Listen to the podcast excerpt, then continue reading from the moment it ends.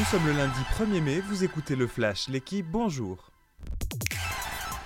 L'OM vient à bout d'Auxerre. Menés jusqu'à un quart d'heure du terme, les Marseillais sont parvenus à s'imposer hier pour la 33e journée de Ligue 1. Victoire de buts à 1 des Olympiens. Auxerre avait pris les devants après une magnifique volée de son capitaine Biarama Touré. Longtemps apprécié offensivement, Marseille a fini par égaliser grâce à Cengiz Under, avant de prendre le meilleur grâce à un nouveau but d'Alexis Sanchez.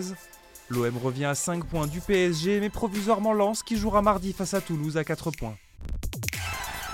Car Paris a sombré contre Lorient. Les Parisiens réduits à 10 dès la 20e minute et l'expulsion d'Ashraf Hakimi ont encore chuté au parc hier 3 buts à 1. La troisième défaite des hommes de Christophe Galtier à domicile cette saison en championnat, une première sous l'air QSI.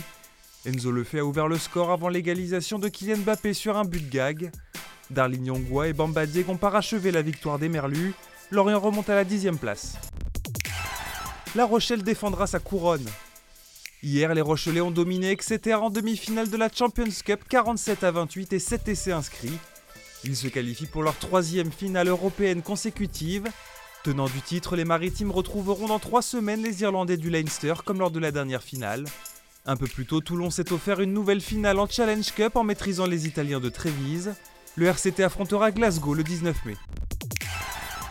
Lui aussi va défendre sa couronne. Carlos Alcaraz n'a pas tremblé hier soir au troisième tour du Masters 1000 de Madrid où il n'y a déjà plus de Français.